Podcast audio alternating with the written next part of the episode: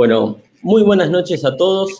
Hoy estamos acá transmitiendo para toda la comunidad de 333 desde Argentina y estamos muy contentos porque tenemos un, invitado de lujo para nosotros.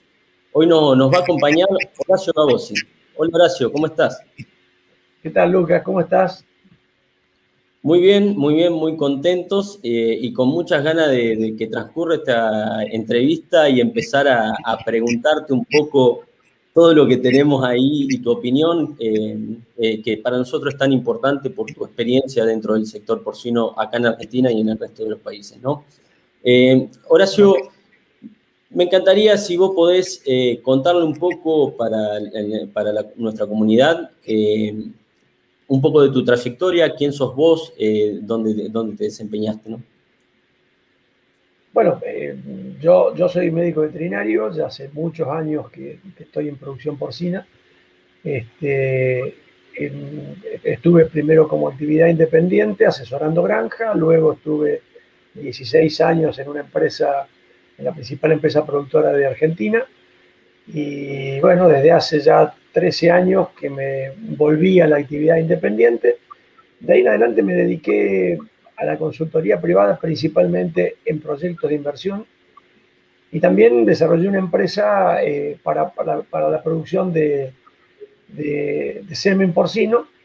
Y la verdad que bueno, eh, es muy buena, muy buena la experiencia porque fue bastante a romper un, era un sector que no tenía quien, nadie compraba semen porque no había quien venda semen. Y a raíz de eso nosotros y otras empresas casi en simultáneo hicimos desarrollo y la verdad que todas hemos ocupado una parte del mercado que no tengo duda que era satisfacer una demanda eh, que estaba, estaba latente, nada más que no se, el mercado no lo resolvía. Y bueno, eh, de todas maneras, la verdad que debería haberte agradecido la, la, la oportunidad de conversar con 333 porque es una página de muy larga trayectoria y la verdad que tiene una gran reputación y y me honra que me inviten a poder eh, conversar con ustedes, ¿no? Bueno, muchas gracias. Para nosotros es, re importante ese reconocimiento eh, y nos encanta, quiero que sepas que nos encanta tenerte. Yo eh, he estado con vos desde ya muchos años y ahora de 333 quería en algún momento poderte hacer una entrevista porque creo que tu aporte para nuestra comunidad es clave, ¿no? Es clave justamente por estas cosas que vos dijiste de cómo fuiste impulsando eh, eh, fuiste un, actor principal dentro del desarrollo de la porcicultura en nuestro país a lo largo de todos estos años. Dicho esto, quería preguntarte un poquito eh, si podías hablarnos de, cómo ves hoy el mercado interno de Argentina, cómo, cómo ves la, producción porcina, cómo ves los volúmenes de comercialización, el, valor de la carne de cerdo, el valor de la carne de vaca, qué relación, qué mirada tenés para, todo, para, para todas esas variables? Pues la verdad que fueron varias preguntas en una, ¿no? Pero este, yo creo que, que está buena la pregunta porque la podés, todas están relacionadas, ¿no? O sea, yo desde hace mucho tiempo que vengo sosteniendo que el destino de la carne porcina va a ser sustituir a la carne bovina y de hecho se está dando. La carne bovina está teniendo una una salida a la exportación, independiente de los, las trabas coyunturales que se van poniendo por cuestiones de mercado o intervenciones de mercado, pero la carne porcina acompaña. Por lo tanto, el precio de la carne porcina, lo lógico es lo que está pasando en estos últimos años, que siempre esté por debajo de la carne vacuna. Eh, si está poco o mucho por debajo, este es un tema a discutir. Yo creo que siempre hay que tener en cuenta nosotros muchas veces cometemos el error, a mi manera de ver, que eh, miramos siempre las cosas de corto plazo, ¿no? Y en realidad hay que mirarlas de largo plazo, estamos en una actividad que es de largo plazo. Las inversiones, por ahí muchas veces cuando uno habla con un potencial inversor eh, y vos ves que, analiza o, propone la discusión en base a, a, no sé qué hacer, si poner un criadero cerdo o sembrar soja, y la verdad que no tiene absolutamente nada que ver, son dos cosas distintas, las dos son negocio y en realidad si sembras soja, vos sabés que dentro de seis meses vas a cosechar ganando o perdiendo, mientras que si sembras cerdo, la verdad que por mucho tiempo te vas a quedar adentro de la actividad. La relación de esto con lo que viene pasando, también no, nos gusta mucho, digo los argentinos, ¿no? Porque nos envalentonamos mirando los números y sacamos pecho. Y la semana pasada escuchaba a un colega haciendo un análisis de lo que está pasando. Entonces, la, conclusión es que hay un 9% de crecimiento interanual. Yo digo, tomémoslo con pinza. En realidad estoy comparando los primeros seis meses del 2021 con los primeros seis meses del 2020, que la pandemia nos alteró completamente el mercado. Entonces, por ende, hoy estoy un 8,8% más que los primeros seis meses del año pasado, pero el año no va a terminar con un 8,8% más. Yo creo que va a terminar con un 3, un 4%, que parte es un leve crecimiento que tuvo en cantidad de madre, y otro poco es que cada día se está llevando los cerdos a mayor peso de mercado. O sea, cuando uno mira lo que pasó los primeros seis meses, ves que la cantidad de cabeza faenada creció 8,8 y la cantidad de toneladas 8,7, la verdad que en realidad vienen acompañando una cosa relacionada con la otra. Ni incrementamos mucho los kilos, ni cambió mucho el tamaño del mercado. Entonces, digo, 2021 vamos, ojalá cerremos cerca del, del 4%. Ahora, cuando uno miraba eso, también nos encontramos con que las exportaciones habían crecido tremendamente. De vuelta, claro, en realidad no crecieron tan tremendamente. El primer semestre afectó todo, la pandemia, el año pasado al inicio afectó todo, acordémonos que los frigoríficos no faenaban, estaba recontra complicado para circular, bueno, esto sí que trajo una complicación a nosotros y a todo el mundo. ¿Bien? Entonces, uy, perdón. Eh, eso nos, generó un cambio, entonces interpretarlo hay que tomarlo con pinza. Insisto siempre, cada vez que miremos la, la faena, pensemos cuántas inversiones se hicieron 24 meses atrás. Y Argentina, la verdad que no hubo crecimiento notable. También me animo a, decir o a proponer que en el 2022 la faena también va a crecer muy poquito respecto a la de 2021. Por suerte, a diferencia de otros años, varios años atrás, el, invierno no nos produjo una caída de la demanda tan fuerte como sí nos produjo otros años. Y si vos lo mirás en relación a la faena, no hubo problema casi, casi para faenar los cerdos. Por supuesto, un productor chico se ha encontrado con más inconvenientes, pero en general la demanda estuvo sostenida, el precio bajó, equilibró para abajo, pero los cerdos no quedaron sin faenar. Y creo que eso es una muy buena noticia para el sector, perdón, un buen hecho para el sector, no es noticia porque ya, ya, fue. Pero bueno, creemos que, estamos, que está el mercado un poco tocó fondo. Julio creció un poquito, siempre julio tiene un efecto aguinaldo que se incrementa el poder adquisitivo un poco y lo primero que hacemos con el poder adquisitivo es comer.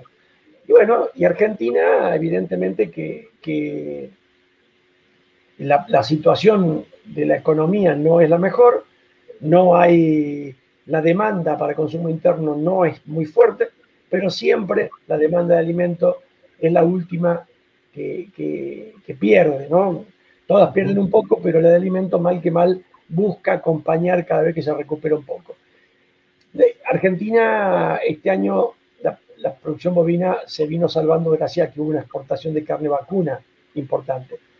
Y la carne porcina, el destino va principalmente a, carne fresca, cosa que 10 años atrás no era así.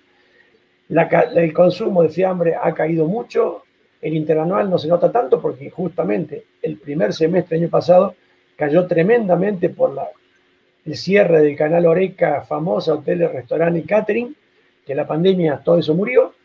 Así que bueno, es como que el sector eh, ajustó y estamos en un momento que me parece como que tocando fondo y empieza un poquito a, subir. Pero la oferta de cerdo no se hace de un día para el otro.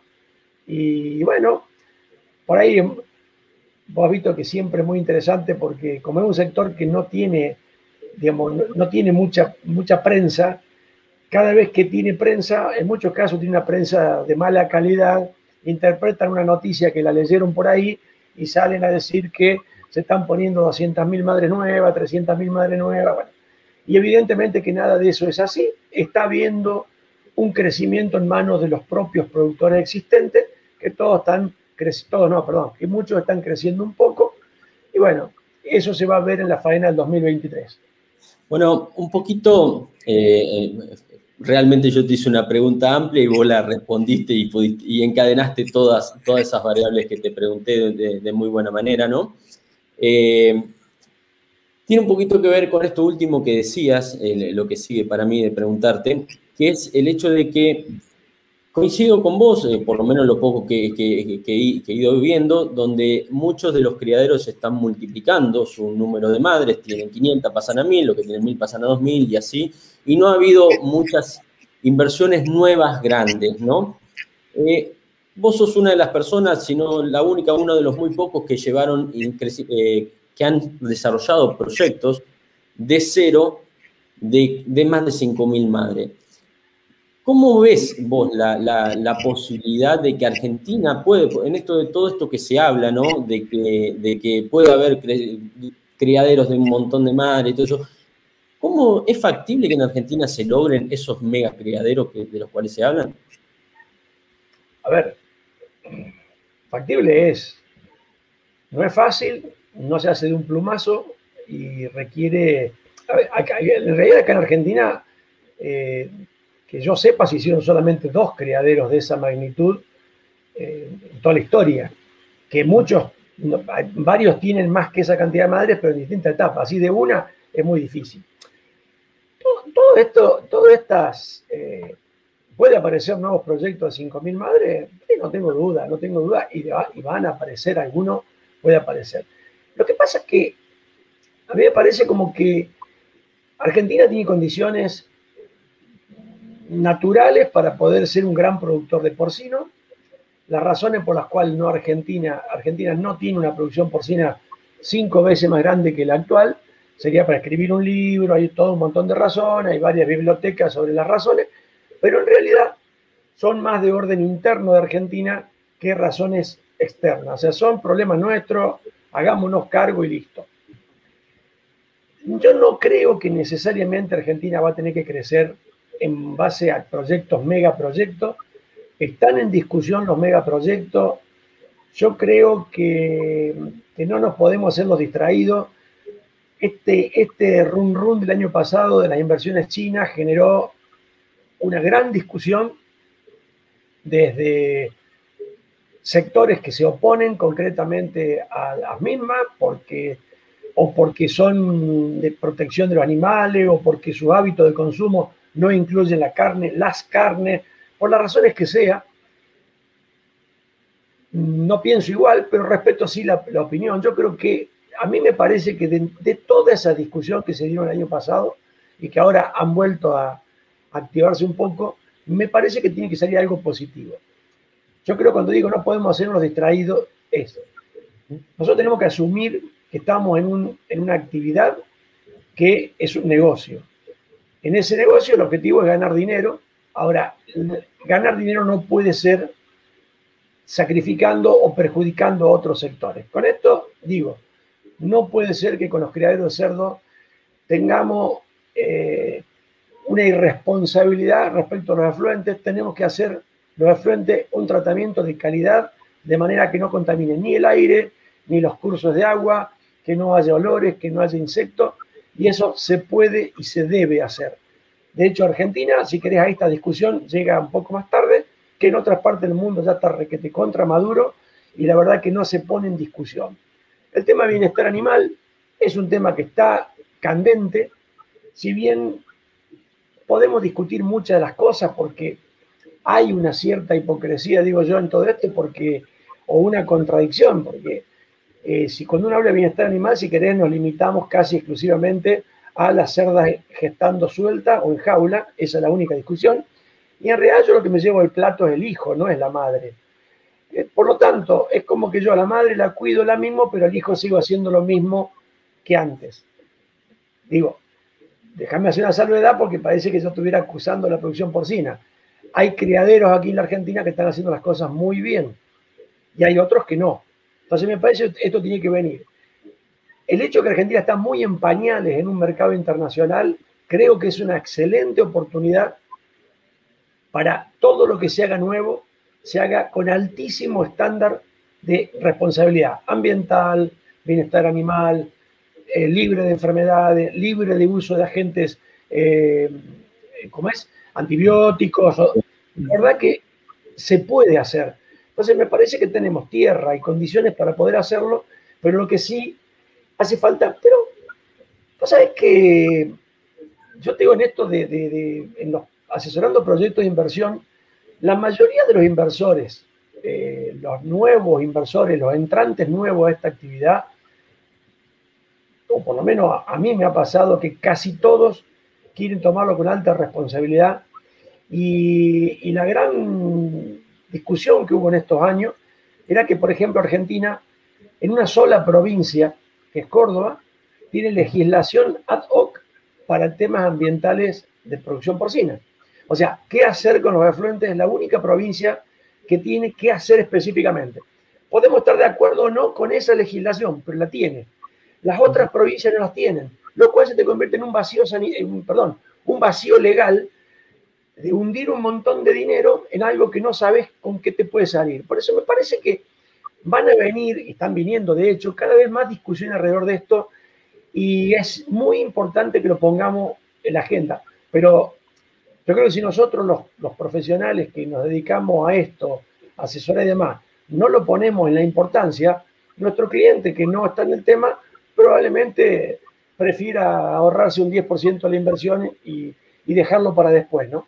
Y me parece que deberíamos ponerlo primero en la agenda de un nuevo proyecto, creo que tendría los temas ambientales, sanitarios, eh, cómo voy a alimentar, qué voy a hacer con el frente, cómo va a trabajar la gente. Realmente en muchas granjas, la gente que trabaja en la granja trabaja en unas condiciones pobres y la verdad que es una actividad que tiene que incluir dentro de, de su presupuesto o dentro de su estructura de costo incorporar una remuneración razonable para su gente y condiciones de trabajo razonables. Todavía se ve, por suerte cada vez menos, pero ves trabajando gente en granja con ropa en muy mal estado, botas rotas, y la verdad que no está bueno. Lo bueno es que la persona, trabajamos en una actividad que no huele muy lindo, por ende lo ideal sería que vos ese olor no te lo lleves a tu casa. Entonces mínimo dale condiciones cambiarse ropa, poder darse una ducha y me parece que eso es un desafío que tenemos por delante y, insisto, no quiero acusar a toda la producción porcina, pero me parece que hay que diferenciar los que sí lo están haciendo y los que no. Y de eso, por suerte, son cada vez más. Seguro. Y, bueno, no solo la ropa por el, por, el personal, que es tan importante y eso te hace la productividad, sino también hasta por cuestiones de bioseguridad, que hoy en día tenemos cada vez desafíos más altos, ¿no? Y que a su vez eh, tenemos hoy acá un foco cerquita que me, va a gustar, me va a gustar conocer tu opinión sobre lo que está pasando con, la peste porcina y su llegada a América, pero antes te quería preguntar, porque tocaste un tema que a mí lo veo importante hoy en día, hay gente que por ahí no sabe cómo crecer. Lo de bienestar, eh, sin lugar a dudas, lo de medio ambiente también, creo que de, de ahora en adelante tiene que ser así y sí o sí. Pero sí queda, me queda una duda, eh, que es decir, bueno, hoy los proyectos, ¿cómo deben crecer? ¿Con un sistema donde haya un ciclo completo o como hacen algunos países vecinos que están creciendo y en grande con sistemas integrados? ¿Cuál es tu opinión al respecto de esos dos tipos de sistemas y cómo se debería seguir, no? A ver, a mí me, a mí me parece que un sistema, el sistema de, de integrar con terceros es una excelente herramienta. Creo que es una muy buena forma eh, reúne varias cosas interesantes. Primero, permitís a jugadores de menor escala poder entrar con una porción de ese, flujo. Reducir la inversión primaria que tiene que hacer el desarrollador, o sea, el que va a poner las madres. Diversificar el riesgo, no es lo mismo tener todos los engordes juntos que tener un poquito repartido por cada lugar. Eh, lo que sí tenés que tenerlo hay que, hay que pensarlo muy bien el modelo de, desarrollo, de crecimiento, porque no puede ser que cada uno de esos eslabones haga lo que quiera. O sea, todos tienen que trabajar como son, como decís vos, las integraciones en otras partes del mundo, todos trabajan bajo el mismo estándar que propone el integrador. Entonces, ahí también podría darse, total acá en, este, en, esta, en esta charla no nos escuchan de la avicultura, pero en la, avicultura es un ejemplo en haberlo hecho, pero también es un ejemplo de que hubo un modelo que era bastante, no, está bien decir explotador, pero sí en muchos casos el integrado era quien estaba absorbiendo todos los avatares del, mercado, ¿no? Entonces me parece que esos modelos, la avicultura es de inversión más baja que la porcicultura y tiene un ciclo mucho más corto, entonces entrar y salir rápido. En este caso no, por lo tanto, yo creo que es muy importante que la producción porcina arme un modelo argentino, no, no creo que tenga que ser un copy y pegue de lo que hace Brasil, de lo que hace Estados Unidos, pero sí desarrollar nuestro modelo, porque nosotros a diferencia de otras partes del mundo, tenemos muchos productores que son productores primarios de grano. Y esto es una diferencia tremenda para poder agregarle valor a esos granos, generando una actividad eh, que ese productor tenga algo para hacer, porque la, agricultura en los últimos 30 años ha desplazado mucha gente aquí en Argentina del campo a los centros urbanos. Todo lo que sea concentración en centros urbanos genera pobreza a la larga. Entonces, por lo tanto, generar trabajo en el campo creo que es un excelente camino y ojalá eh, sigamos por acá. Ya, ya ha habido algunos proyectos en Argentina que van por ese camino y me parece que va a haber cada vez más. Bien. Acá tenemos a, Reinaldo Cubillo, que agradecemos eh, que, esté presente y lo saludamos, y hace un aporte diciendo que la integración horizontal de la producción primaria es la clave para el desarrollo, ya lo está haciendo Brasil, Estados Unidos y España, pero se necesita apoyo público para que se regule. Eh, bueno, el apoyo público es bastante discutido en Argentina, ¿no? En algunos puntos. a ver, a ver, yo, en eso soy mucho más, mucho más eh, reflexivo, porque la verdad que tampoco está bueno salir a tirar bomba eh, para una cosa o para la otra, ¿no? A favor o en contra, porque es como, y me parece que no tiene sentido. Yo creo que hay una cosa que sí hay que, hay que diferenciar. En cualquier país del mundo, los proyectos de producción porcina, digo Brasil, Estados Unidos, Europa mismo, cuentan con apoyo financiero a tasa razonable o muy baja. Cosa que acá en Argentina no sucede o no sucedió. Sucedió en un momento, dejó de suceder, históricamente nunca ocurría. Yo tuve, mira, yo tuve la suerte de haber participado en la confección del plan 2010-2020, el plan maestro que hizo el Ministerio de Agricultura, en el cual yo participé. Y en realidad te, diría, no, no por autorreferenciarme, pero sí fue una buena experiencia que por primera vez escribimos la hoja de ruta para los próximos 10 años. Ahora se acaba de hacer, yo no, no participé, pero se acaba de hacer una hoja de ruta 2020-2030. Y esto es clave. Estamos en una actividad que todavía vamos a golpear la puerta de un banco, eh, ni nos escuchan, pero ese camino se va a, ir resolviendo a medida que exista una, una hoja de ruta. Eh, yo digamos, decir que todo que no crecemos eh, es porque no nos apoyan del gobierno, yo no creo que así sea, me parece que sería equivocarnos o echarle la culpa a otros. No tenemos que patear la pelota a la tribuna. Estamos en una actividad que los activos que se invierten en producción porcina tienen que durar y, vivir por los próximos 20 o 30 años. Y no hay ningún gobierno que dure tantos años. Por lo tanto, me parece que sí las asociaciones de productores, la de los colegios profesionales, todo lo que estemos detrás de esto, me parece que debemos trabajar para armar que esa hoja de ruta común deje resuelto todos estos temas. Y yo creo que la agenda eh, para los próximos años viene por ahí, ¿no? Me parece que perdemos el tiempo si nos, nos detenemos a echar la culpa al gobierno. Perfecto, perfecto.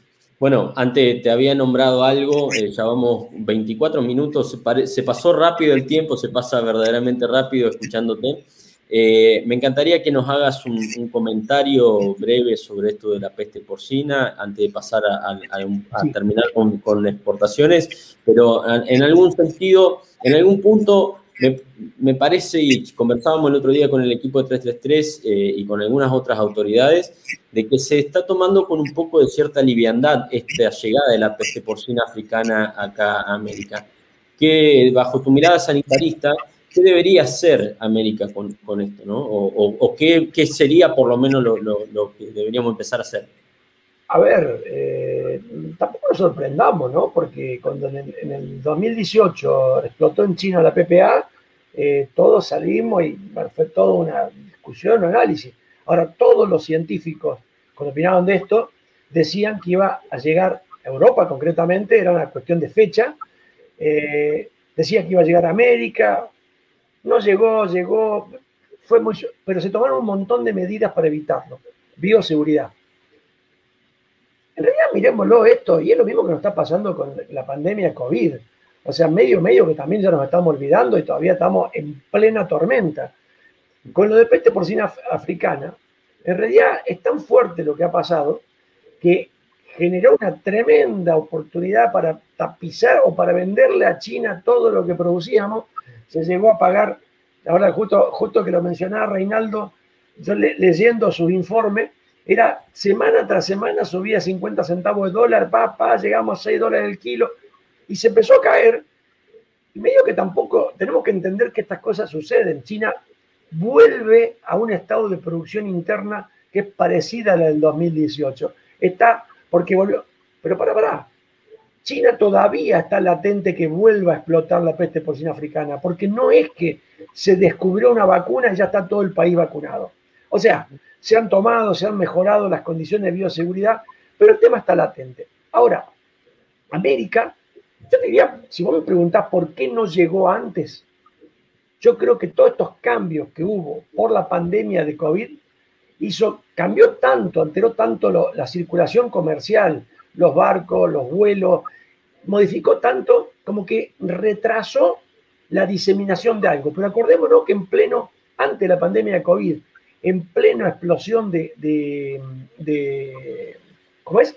De, la PPA, eh, apareció en Australia de un pasajero que venía en un avión y llevaba unos, unos chorizos. O sea, es como que la estupidez no tiene límite. Vos, vos acordate cuando acá en Argentina un chino había tenido unos costillares que lo encontraron en Ezeiza y se encontró accidentalmente. Entonces, wow, de que no esté a que esté, ese que dé una, un tiempo, lo de, lo de República Dominicana, es un accidente. No, bueno, pero no, República Dominicana, eh, como es una isla, nosotros estamos exentos del continente.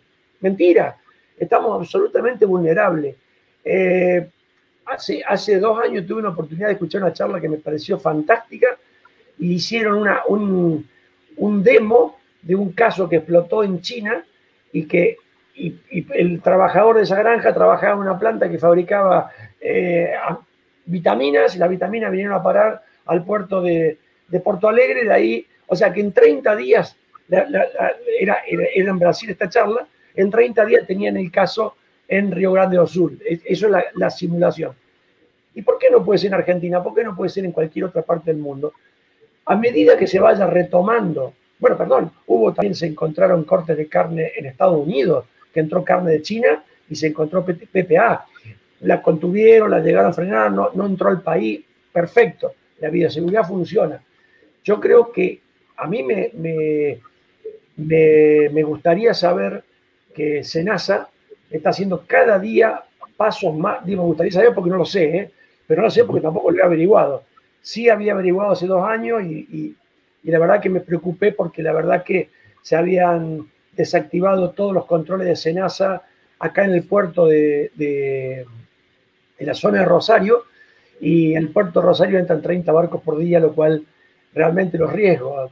Cada barco vienen 20 tripulantes y que se bajan a tierra. Imagínate que pueden muy rápidamente pueden meter la, la, peste porcina. Entonces yo creo que ojalá me gustaría saber que, que Senasa está trabajando para, para controlar mejor todo eso. Bien, bien. Eh, pronto vamos a hacer una, el 10 de agosto vamos a hacer eh, desde 333 una, un evento para poder hablar en, profundidad con las autoridades sobre PPA y poder, bueno, nosotros desde acá llevar información al resto de la población a ver cómo, cómo seguir con esto, ¿no? Qué bueno. Eh, la, verdad que viene siendo muy rica, eh, eh, nos estamos entendiendo, pero no quiero dejarte de preguntar, no quiero dejarte de preguntar antes, de irnos sobre el mercado de exportaciones, porque hablamos del mercado interno, y no hablamos eh, o hablamos muy poquito, tocaste por ahí el tema del mercado de exportaciones. Lo que es hoy, eh, ¿a dónde exporta Argentina? Eh, sabemos que China está ahí, que se cae, que no se cae. ¿Y, y cuáles te parecen vos los probables destinos futuros que Argentina tendría que empezar a hablar para exportar, ¿no? A ver, no, soy especialista en mercado internacional, o sea, que puedo, te, puedo contar lo que, lo que leo, pero, a ver, el mercado internacional no es fácil, eh, no es que Argentina no abre más mercado porque somos tontos o por los que están en esto son tontos, no, no, no es tan sencillo, hay una dificultad, eh, la distancia se convierte en una dificultad, los mercados en general eh, ponen un montón de trabas, Argentina, Argentina está en un circuito aftósico, por ende, mercados demandantes como Corea, Japón, Europa, no es fácil entrar.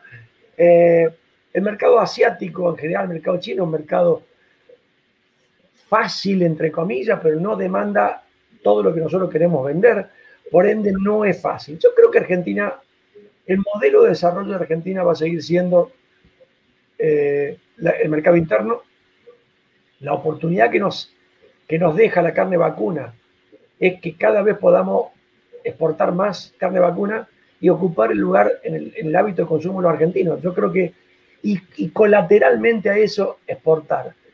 Vos pensás que las exportaciones en este momento representan un 6, un 7% de lo, de, lo que, de lo que producimos. O sea, no es tan significativo, pero no tengo duda que año tras año va a ir creciendo de a poquito.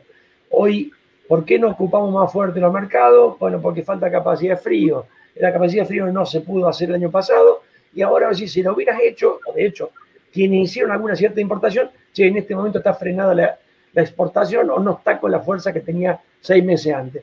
Entonces me parece que un mercado que hay que trabajarlo. Producir exclusivamente para el mercado de exportación, no lo veo. Todos esos proyectos, como dicen, vení, que no, 300 mil madres, todo para China, bla, bla, bla yo la verdad que todavía no lo veo muy claro. Y ojo, a lo mejor estoy equivocado, pero no lo veo, no lo veo.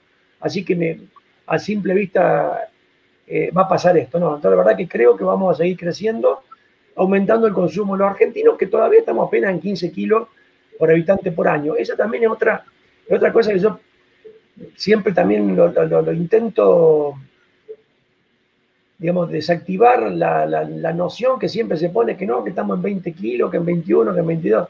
No, estamos alrededor de 15. Si vos sumás lo que producimos, lo que importamos, menos lo que exportamos y lo dividís por cantidad de habitantes, estamos en más o menos 15.